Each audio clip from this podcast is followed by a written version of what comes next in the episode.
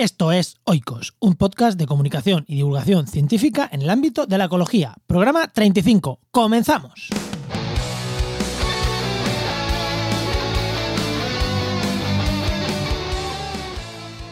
Hoy hablamos de biodiversidad. ¿Qué es? ¿Para qué sirve? ¿Cómo se mide? También de un cambio en el paradigma especie-área. Y bueno, y una curiosidad sobre el plancton que a mí me ha dejado loco.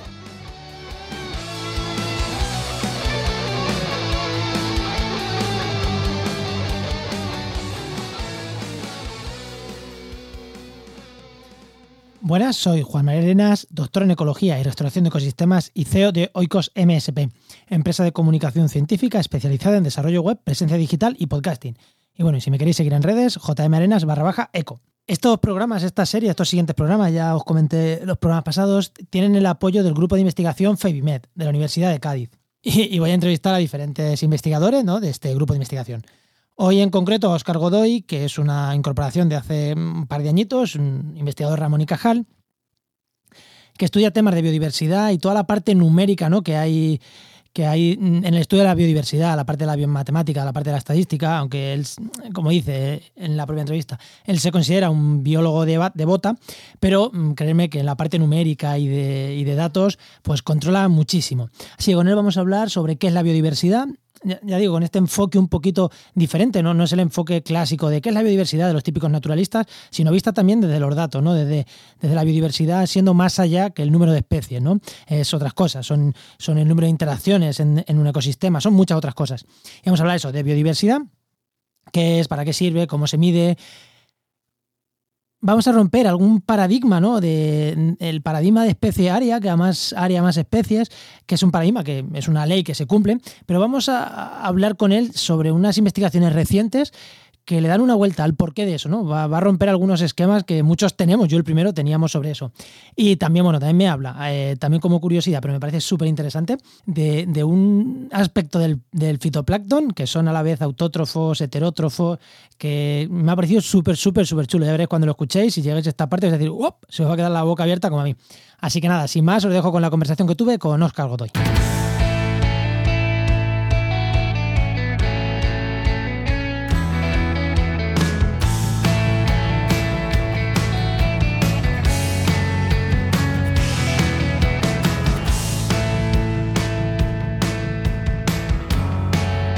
Ya os he dicho, hoy tengo aquí conmigo a Óscar Godoy, que es investigador Ramón y Cajal, asociado al Departamento de Biología y al Instituto Universitario de Investigación Marina de la Universidad de Cádiz.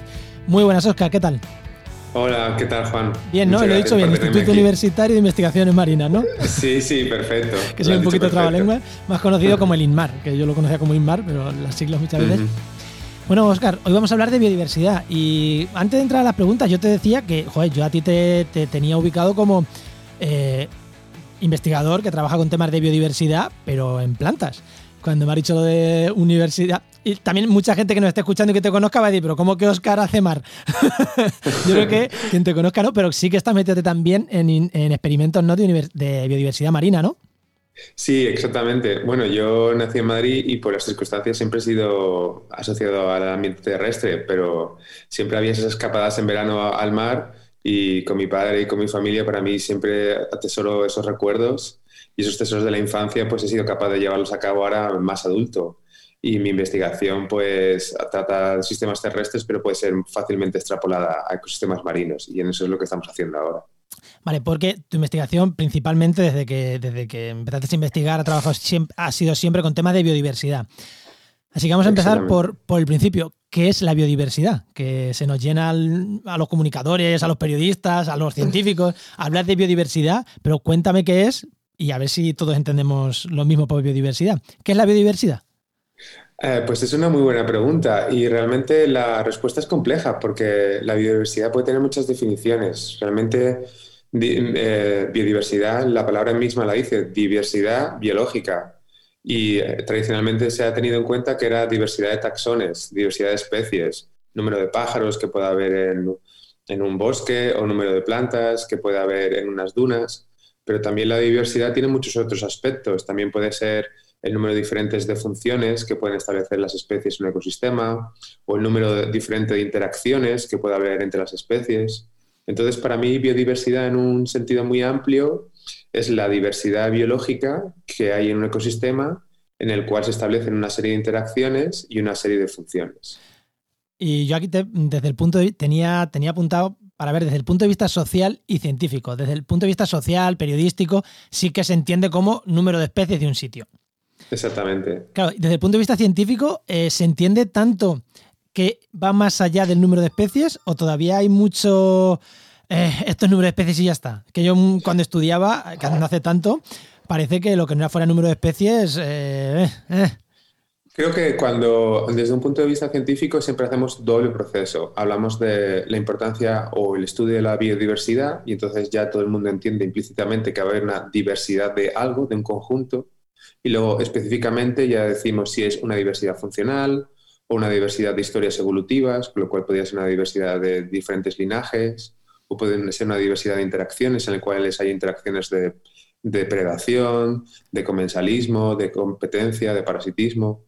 Entonces, creo que desde un punto de vista científico siempre hacemos estos, estos dos procesos, es decir, que hay una diversidad y luego explicar específicamente qué tipo de biodiversidad. Vale, ¿y cómo se mide? ¿Cómo medimos la, la biodiversidad? Porque cuando estamos número de especies es muy fácil. Mm, ¿Cuántas especies? O número de individuos es muy fácil. ¿Cuántos individuos tenemos? Pero ¿cómo se mide la biodiversidad más allá del número de? Ah, pues, pues es otra muy buena pregunta y realmente eh, te puedo dar ciertas respuestas, pero no todas. Porque hay ciertos tipos de biodiversidad que todavía estamos explorándolo. Por ejemplo, estamos haciendo un estudio reciente con plancton, en el cual el plancton desafía todas las escalas de la naturaleza y los organismos no son simplemente productores como si fuera una planta o consumidores como si fuera un herbívoro, sino que pueden ser productores y consumidores al mismo tiempo. Es decir, pueden estar haciendo fotosíntesis y al mismo, y al mismo tiempo pueden estar comiéndose a otros bichos.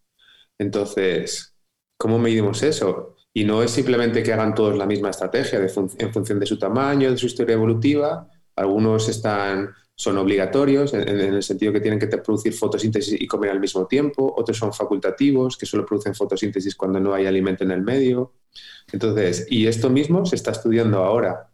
Otros eh, ejemplos claros que siempre los hemos visto y que son muy intuitivos para nosotros es, por ejemplo, eh, interacciones de competencia entre plantas, que sí se ha venido estudiando desde hace mucho tiempo y en zonas de bosque se sabe que árboles más grandes y más cercanos tienden a ejercer mucha competencia sobre otros individuos alrededor. Entonces sí que hay cosas que se saben muy bien cómo medirlas, con el tema de interacciones, por ejemplo, pero hay otras cosas que estamos en pleno conocimiento de ellas. Me ha llamado la atención lo de que hay organismos que son fotosintéticos y que comen a la vez. Porque justo en el programa pasado hablábamos de las plantas carnívoras.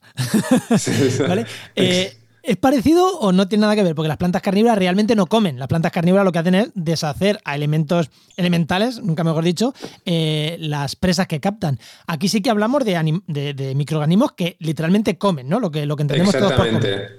Exactamente, son micro, los mixotrofos, que es el nombre que se le da, plancton mixotrófico. Son organismos que son, tienen eh, cloroplastos y son capaces de producir fotosíntesis y además son cazadores, van directamente a por las presas.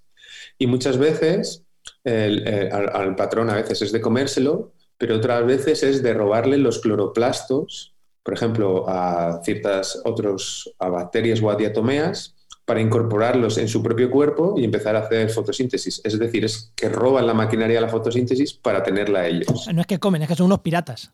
Exactamente, y también comen. O sea, pueden hacer prácticamente todo lo que les dé la gana imaginable.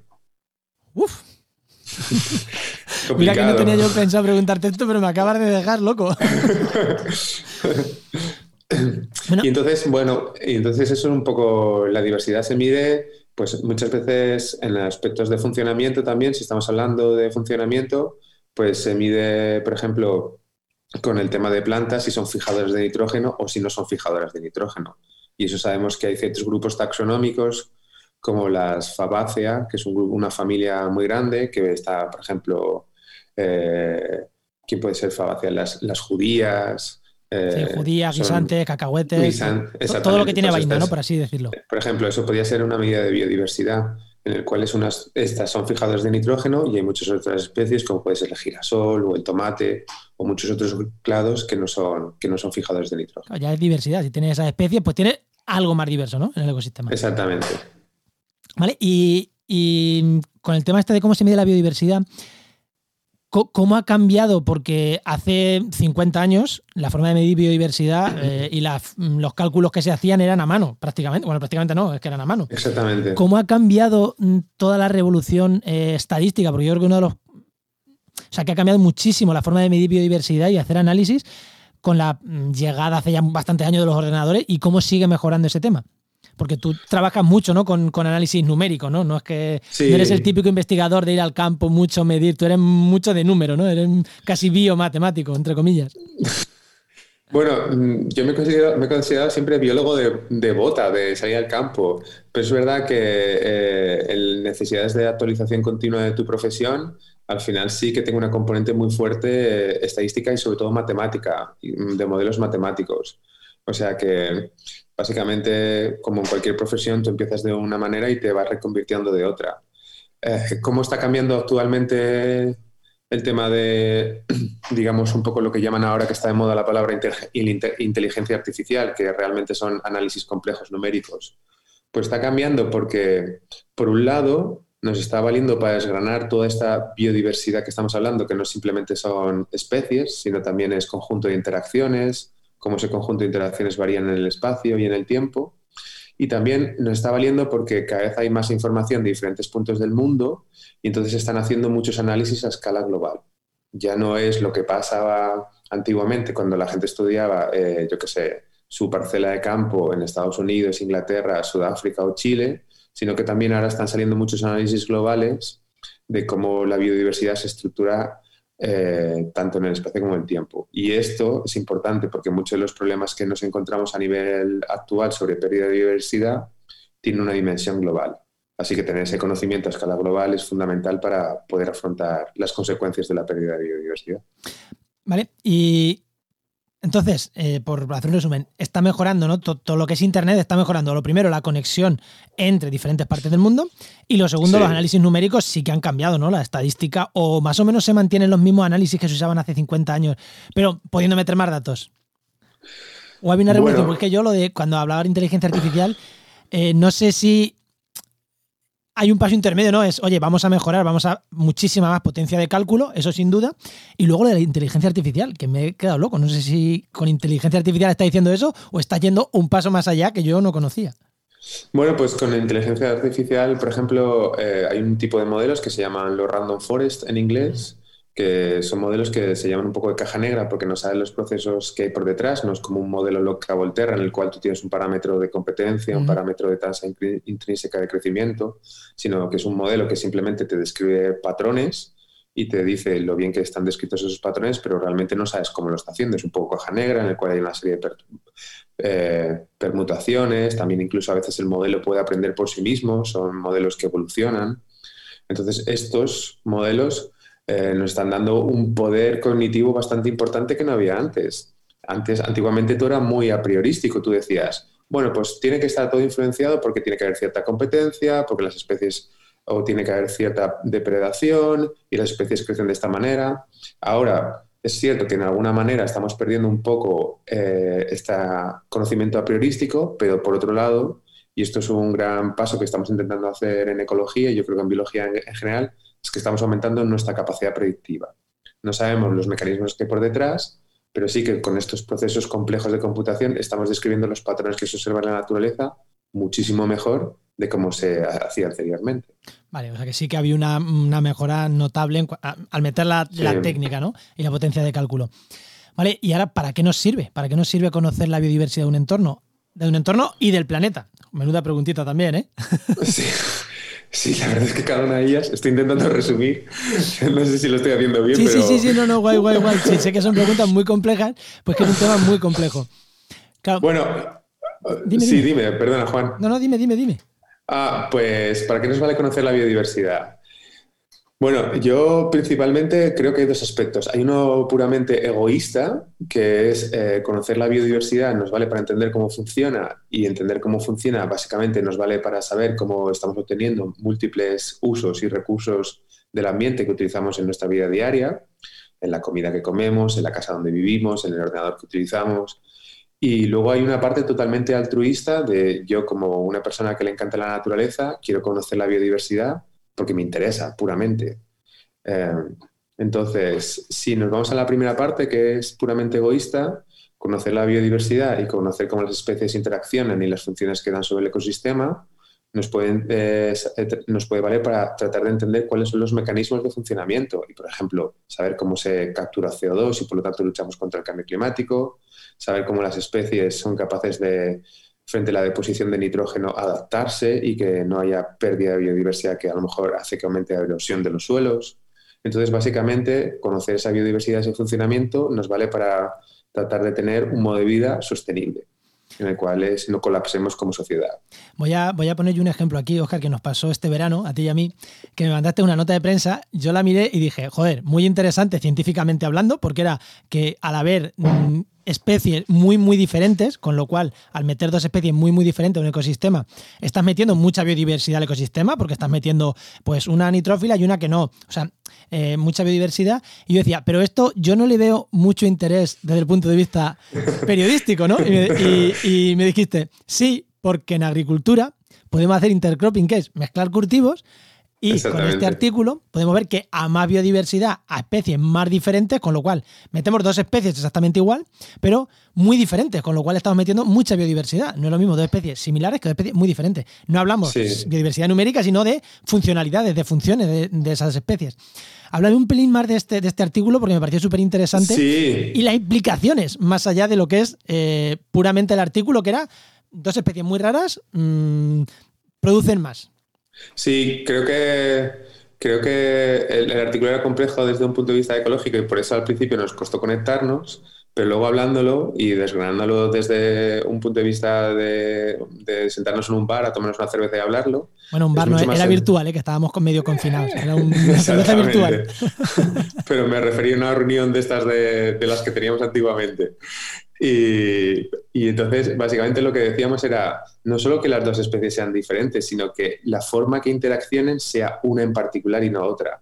Es decir, que utilizaban recursos de cada una el suyo independiente y eso era promovido gracias a que fueran muy diferentes, pero al mismo tiempo cuando lo utilizaban el recurso muy diferente no se limitaban la una a la otra. Y entonces eso hacía que, pudiéramos obtener de una manera, digamos, casi ingenieril, utilizar la naturaleza para aumentar la productividad. Con lo cual, eh, hacemos una manera de aumentar la productividad sin tener que aumentar la cantidad de nitrógeno, sin tener que aumentar la cantidad de laboreo, sino simplemente conociendo cómo funcionaba la biodiversidad y conociendo cómo interaccionaban las especies. Cuando hablamos de productividad, nos referimos a eh, kilos de biomasa vegetal. Exactamente, kilos de trigo por hectárea, por ejemplo lo descubristeis con vegetación salvaje, por así decirlo, con vegetación natural, no cultivada, pero claro, eso lleva a la cultivada, es que es clarísimo. Claro, exactamente. Incluso te da el pie para empezar a hacer, decir, bueno, pues voy a hacer coevolución de distintos cultivos, voy a tener dos cultivos o tres cultivos interaccionando entre ellos una serie de años hasta buscar justo los genotipos que son capaces de interaccionar de esta manera y sin necesidad de hacer ingeniería genética y sin necesidad de nada, sino con las técnicas tradicionales, combinados con avance moderno de cómo entender la biodiversidad, podemos maximizar los cultivos de tal manera que es una situación en la cual los, dos, ganemos. Las personas ganan en mayor productividad por hectárea de trigo o de girasol y al mismo tiempo reducimos los insumos de nitrógeno o de pesticidas o de lo que sea que pueda venir mal para el medio ambiente. A mí la verdad que es, un tema que me resultó súper chulo, ¿no? Y no conocía mucho el tema este del intercropping, del intercultivo, y me resultó súper chulo y ver cómo una, una, investigación puramente teórica, porque es que es puramente teórica, tiene esa aplicación tan, tan, tan directa. O sea que el siguiente paso es, fácil, entre comillas, de dar, y luego ya tiempo para que evolucionen, ¿no? Que eso ya después. Exactamente. Y ya que estamos hablando de tus investigaciones, eh, ¿qué estáis? Cuéntanos así alguna de las últimas cosas chulas que estéis que estéis investigando antes de ir acabando, que algo que, como este artículo que era muy claro, que lo sacasteis en verano, pero yo sé que tú no paras, tu grupo y tu equipo no paráis. Últimas cosas que vayáis o que estéis sacando y que puedas contar eh, así mm, chulas en este aspecto. Sí, pues una cosa de la cual estoy súper orgulloso y me encuentro súper feliz y realmente cuando estoy investigando en esto es como ser un, un niño pequeño con un balón nuevo es acerca de cómo eh, esta ley que hay en la naturaleza, que es una ley básicamente, que a mayor área, mayor biodiversidad. Tú ya estés en un bosque tropical, estés en una sabana africana, estés en un lago, estés en el mar, a medida que aumentas el área, a medida que ves más área, eh, tienes más, mayor número de especies. Eh, y, esto no es algo nuevo, o sea, esto ya lo vio von Humboldt cuando hizo sus viajes a Sudamérica, eh, a Arrhenius a principios de 1900 también, o sea, que esto es algo, un, patrón que lleva siendo documentado en la naturaleza un par de siglos. Y, entonces todo el mundo ha documentado el patrón, todo el mundo sabe cómo es este escalamiento, pero nadie entiende por qué es así. O sea, por qué tenemos mayor biodiversidad a mayores escalas.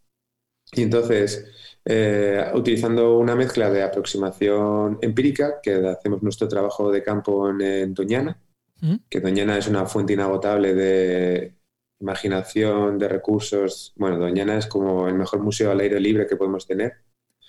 Eh, pues eh, mezclando experimentos de campo con un fuerte componente matemático, estamos viendo que esta escala, que este, esta relación positiva entre biodiversidad y área se da por cómo interaccionan las especies.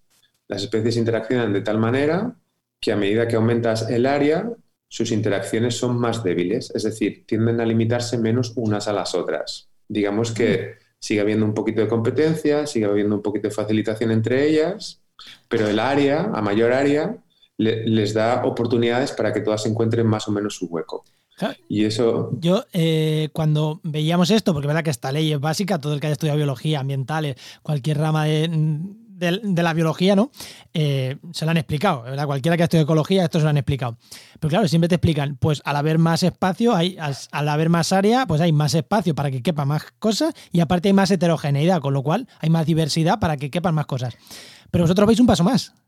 Sí, nosotros lo que vemos es que la heterogeneidad realmente no influye. O sea, no es que al haber más área luego haya por detrás el proceso de la heterogeneidad. Es que al haber más área, eh, digamos que como, como interaccionan las especies, se vuelve un poco neutral. Es decir, que todas están ahí y unas ganan a otras en algunos años, pero luego pierden otras. Se vuelve todo como una dinámica muy, muy, muy neutral. Es como decirte, como si estuvieras en, en una fiesta y tú conoces a todo el mundo y entonces hablas con unos y hablas con otros y no formas un grupo pequeñito, sino que estás ahí como en una, red difusa de interacciones. Anda.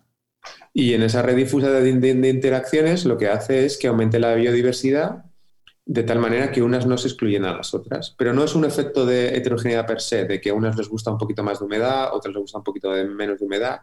Es simplemente el área. El área hace que la red de interacciones sea difusa, el área per se. Anda. Entonces ahora lo que te... Eh, eh, bueno, este estudio está bajo revisión ahora por pares y luego lo que intentaremos entender un poco es por qué esto es así, sobre todo por qué el papel de la heterogeneidad ambiental, que siempre se le había atribuido como un papel tan fundamental, porque no es importante comparado frente al área. Y esto tiene implicaciones muy serias, porque te está diciendo que es el área per se la que puede mantener biodiversidad. Con lo cual, si tú fragmentas área, que esto es lo que está ocurriendo con, por ejemplo, pérdida de hábitat, y cada vez tienes parques o, naturales o nacionales o áreas protegidas que son realmente pequeñas, lo que está diciéndote la teoría y lo que estamos viendo en estos resultados es que estas áreas no podrán mantener la biodiversidad, porque lo que importa es grandes áreas, no grande heterogeneidad dentro del área. Anda. Pues la verdad que es un paradigma, vamos, yo supongo, no sé a qué revista lo estáis proponiendo, luego me lo cuenta fuera de micro, pero, pero esto cambia un poco el paradigma en ecología. Igual la gente que nos está escuchando, que no haya, que no sea científico, no lo tiene tan claro, pero cambia bastante el paradigma, ¿eh? Sí, cambia mucho, sobre todo, aparte de por un conocimiento básico de cómo funciona la naturaleza, cambia mucho desde un punto de vista de manejo y conservación de los ecosistemas, en el cual si no tenemos grandes áreas o áreas conectadas, no seremos capaces de mantener biodiversidad. Ese es el mensaje claro que tenemos. O sea, lo de, lo del, lo de conservar con puntos redondos, lo de conservar como, eh, como, traje, de, traje de flamenca con puntos redondos, cada vez ya tenía poco sentido, pero cada vez menos, ¿no? Cada vez menos, sí. sí. Joder.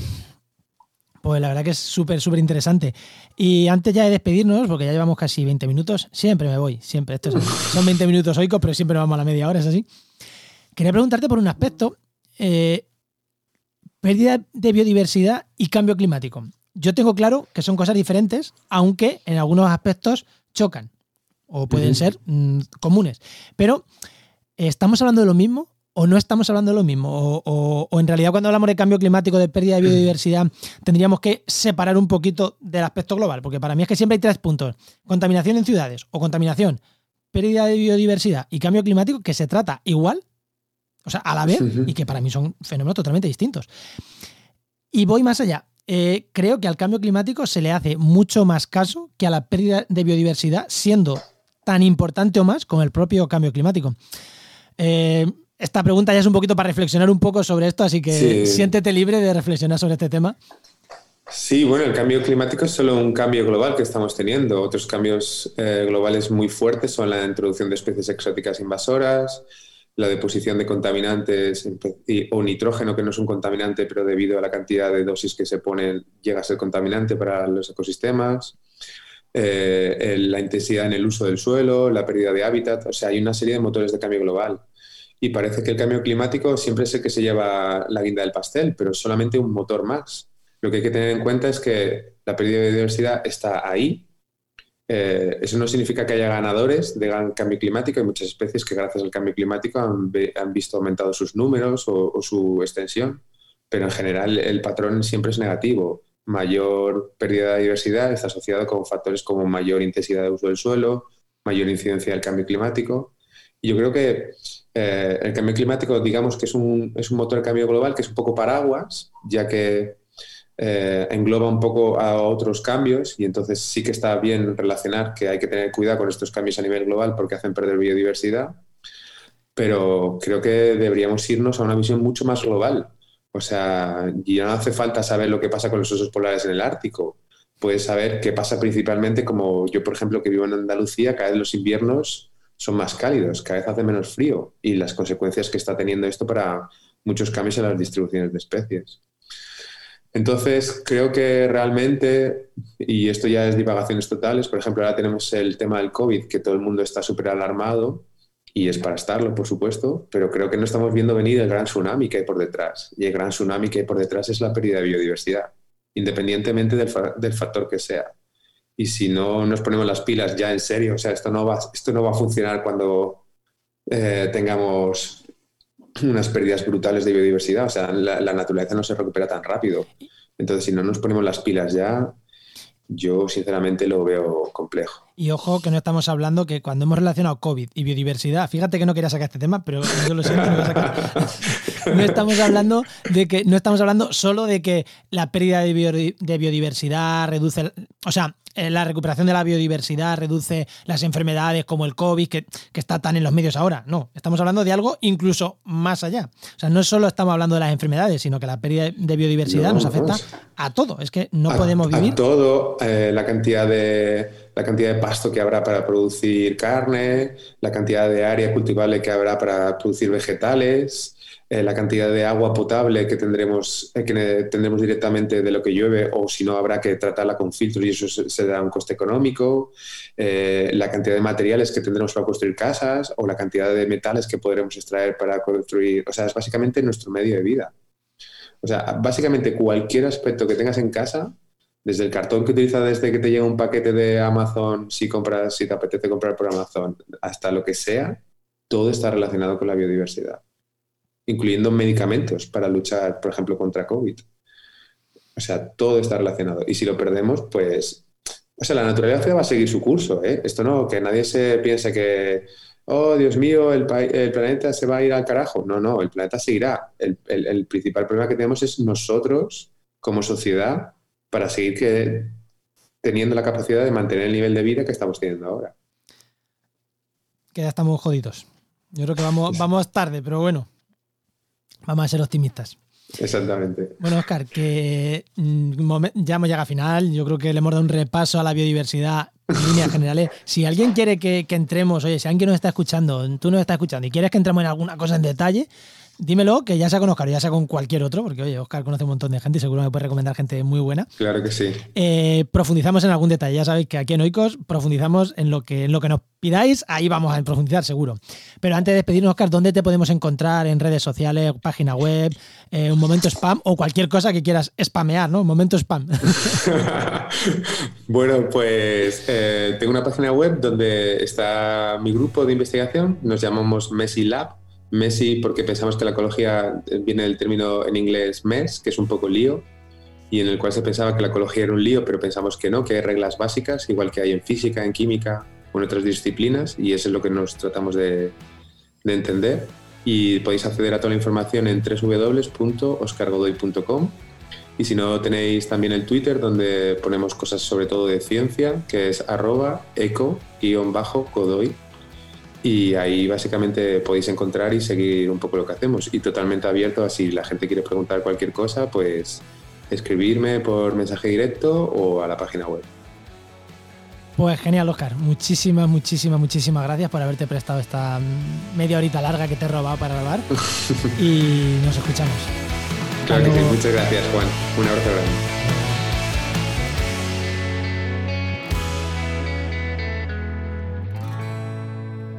Bueno, y ya hemos llegado al final del programa, pero ya sabéis, antes de despedirme, nada, dos cositas rápidas que os quiero decir. La primera, que preguntaros, ¿qué os ha parecido esto que nos comentaba Oscar casi al final de la relación especie-área y, su, y su no tan y que no es tan importante la, la, heterogeneidad de hábitat y demás como siempre se ha creído, sino otros factores, ¿no? Más de de, mm, relajación, de interacción entre las especies, dejadlo en los comentarios, ¿sabéis? tanto en redes sociales como en podcastidades.com eh, barra oicos y ahí podéis eh, tener las notas de este programa y en los comentarios a ver si, si os acordáis de pasar por ahí, dejarme un comentario, a ver qué opináis de esto. Joder, y también de lo del fitoplancton, que a mí me ha parecido alucinante, ¿no? Que se coman ahí los eh, se coman a otras especies simplemente para robarle los, los me ha parecido alucinante. Y ya que hablamos de Podcastidae, recordaros que este podcast pertenece a Podcastidae, la red de podcast de ciencia, medio ambiente y naturaleza. Y no me puedo ir sin recordaros también que si necesitáis servicios de comunicación científica especializada en podcast, en presencia digital, en página web, contactar con nosotros en oicosmsp.com barra contacto. Y ahí eh, ya estoy yo, junto con gente con la que colaboro, intentaremos ofrecerte y darte todo lo que necesitas para mejorar ese aspecto de la comunicación de tu grupo de investigación, de tu empresa. También trabajamos con empresas, con asociaciones que quieren potenciar su presencia online con contenidos de calidad y con, y con personas que hablen desde la ecología, desde el medio ambiente, que sepan desde la ciencia, pues podéis contactar con nosotros, que nosotros nos encargamos de esa parte del desarrollo web, del marketing, pero siendo profesionales de, la ciencia y de la ecología y del medio ambiente. Bueno, nos escuchamos en el siguiente programa de Oikos. Adiós.